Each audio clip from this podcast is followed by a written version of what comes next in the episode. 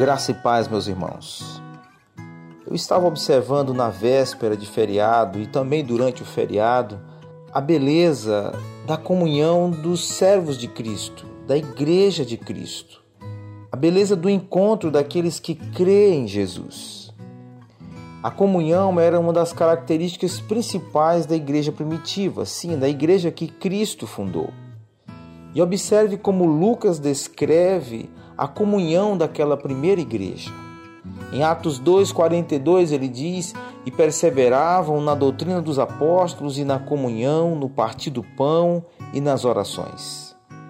Aqui a comunhão significa compartilhar o que temos em comum.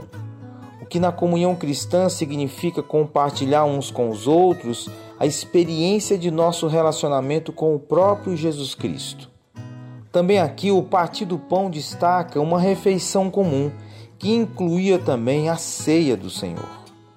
Por que, que a comunhão é importante?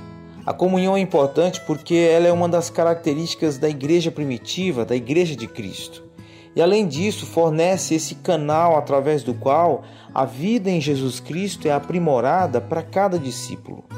Você deve considerar como isso acontece. Quando você desfruta da comunhão com outro seguidor de Jesus Cristo, a porta se abre para um maior discipulado, o cuidado mútuo uns com os outros e muitas oportunidades para demonstrar o amor de Cristo. E como é que você tem comunhão? Eu quero sugerir para você algumas maneiras, três pelo menos, pelas quais você pode aumentar sua comunhão com outros seguidores, outros discípulos de Jesus. Primeiro, seja intencional.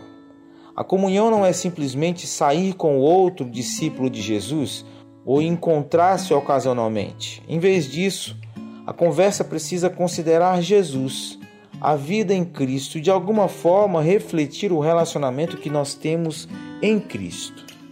Em segundo lugar, passe um tempo específico com outro discípulo de Jesus. Reserve alguns minutos ou horas para conversar com outra pessoa que também segue a Cristo. E terceiro, certifique-se de passar tempo em oração quando estiver com um discípulo de Jesus. A oração é essa expressão máxima da nossa comunhão. Você fala com Deus, você fala com outra pessoa, e a nossa comunhão é intensa, proveitosa, edificante. Que assim seja durante toda a nossa semana, o desfrutar desse presente que Deus nos deu. Pessoas e pessoas que andam com Jesus. Um bom dia na paz do Senhor Jesus. Quero amar sem distinção e preconceitos, sem intrigas, em perfeita comunhão. E viver o amor pois só Ele é capaz de esperar, de compreender e cobrir imperfeições.